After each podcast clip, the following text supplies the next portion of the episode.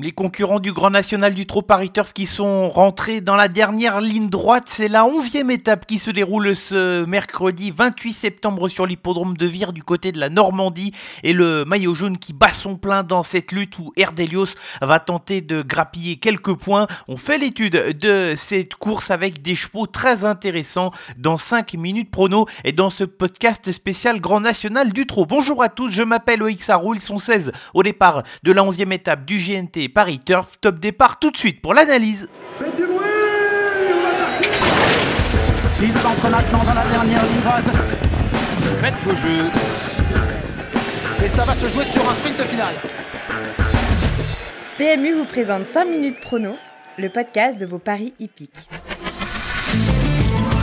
Réunion une course une départ qui va intervenir à 13h50 ce mercredi 28 septembre pour cette 11e étape du Grand National du Trot Paris. Trois échelons de départ, 16 concurrents qui vont se présenter sur les 3475 mètres, la longue distance sur l'hippodrome de Vire, sur cette piste corde à droite d'un tour de piste de 1275 mètres, une longue ligne droite de 400 mètres qui permet à chacun de s'exprimer une piste sélective où les finisseurs sont capables de l'emporter tout comme les chevaux de train. Il n'y aura pas de piégé au départ de cette course, mais avant la sélection, les trois chiffres de cette étape.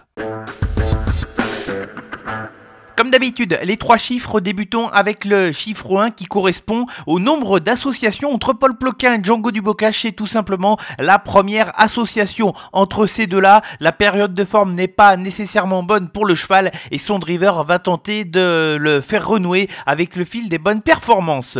Le deuxième chiffre de cette étape, c'est le chiffre 6. Il correspond au nombre de fois où le numéro 16, Fakir du Loro, s'est présenté en étant déféré sur une piste corde à droite et le cheval n'a jamais terminé plus loin que quatrième en six tentatives en étant déféré sur une corde à droite. Le cheval s'est imposé à deux reprises, a pris trois places et une quatrième place. Est-ce qu'il va parvenir à rendre 50 mètres? En tout cas sur le papier Les chiffres plaident en sa faveur. Le troisième chiffre de cette étape, c'est le chiffre 100. Il correspond au pourcentage de réussite de Pharrell Seven qui va porter le numéro 11 et qui sera probablement le favori de cette épreuve sur des pistes corde à droite. Trois courses corde à droite pour Pharrell Seven pour trois victoires il est invaincu en trois tentatives et ce cheval-là s'annonce redoutable. Voilà pour les trois chiffres de cette étape. Place désormais au prono.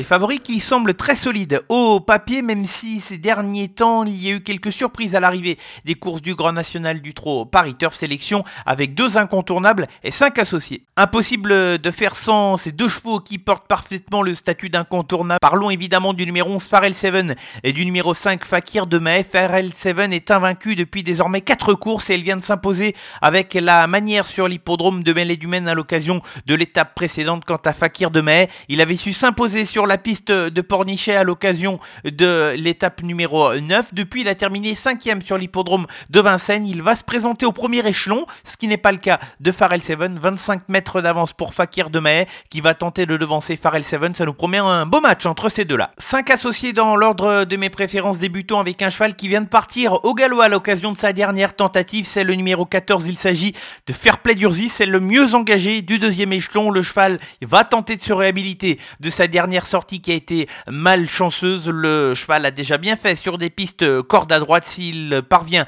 à rester au trot d'un bout à l'autre du parcours, il a largement sa place dans les 5 premiers de cette épreuve. Enchaînons avec un autre cheval, là aussi fautif au départ à l'occasion de sa dernière sortie, ce qui n'est pas trop dans ses coutumes. Pourtant, c'est le numéro 13 écho de Champ-Lucie que Tony Lebelair connaît parfaitement. Un cheval qui là aussi connaît la corde à droite, qui sait lire et écrire, qui a largement le niveau pour terminer à l'arrivée du 8 quintet plus de cette épreuve et qui euh, est du potentiel de ce grand national du trot. Il faut faire avec lui, tout comme le numéro 12, Fréja Dupont, qui va partir en quête de points dans ce grand national du trot et dans le classement général. Elle revient du trot monté, où elle a pris une bonne quatrième place. Sa place est potentiellement parmi les cinq premiers, tout comme celle qui va porter le maillot jaune au départ de cette épreuve. C'est le numéro 9, Erdelio. Elle a pris quelques points du côté de Méladumène en prenant une courageuse cinquième place. Le lot est peut-être un petit peu plus supérieur, maintenant, on la connaît, elle est très courageuse et c'est une placée potentielle au départ de ce week-end. Et enfin, je vais terminer ma sélection avec le numéro 3, Eddie Dupomereux, qui euh, se plaît depuis quelques semaines, qui a retrouvé la bonne forme depuis quelques semaines. Il vient de se faire remarquer du côté de Vincennes. Auparavant, il avait su gagner sur l'hippodrome de Vichy, notamment au tout début du mois d'août. Si le cheval parvient à être dans le même état de forme qu'à l'occasion de ses dernières tentatives, il peut avoir son mot à dire pour une bonne place. Thank you. Avant de se quitter, la sélection gagnante, elle va se dérouler dans la cinquième épreuve du programme. Un excellent rendez-vous pour des chevaux qui sont âgés de 3 ans et j'ai retenu le numéro 15, jolie surprise, qui me plaît beaucoup depuis le début de sa carrière, qui semble encore euh, disposer d'une bonne marge de manœuvre. Elle a été disqualifiée à l'occasion de sa dernière sortie où elle faisait une forme de semi-rentrée à ce niveau. Certes, c'était un niveau beaucoup plus élevé et je trouve qu'elle a déjà montré de belles capacités depuis le début de sa carrière pour parvenir dans cette course à prétendre à la victoire Voilà, vous savez tout sur la 11e étape du Grand National du Trot Paris Turf. C'est terminé pour euh, ce podcast spécial de 5 minutes prono. Je vous donne rendez-vous dès ce vendredi pour un podcast 5 étoiles puisque les champions nous attendent ce dimanche sur l'hippodrome de Paris-Longchamp à l'occasion du Qatar Prix de l'Arc de Triomphe. Bonne semaine à tous. Jouer comporte des risques. Appelez le 09 74 75 13 13. Appel non surtaxé.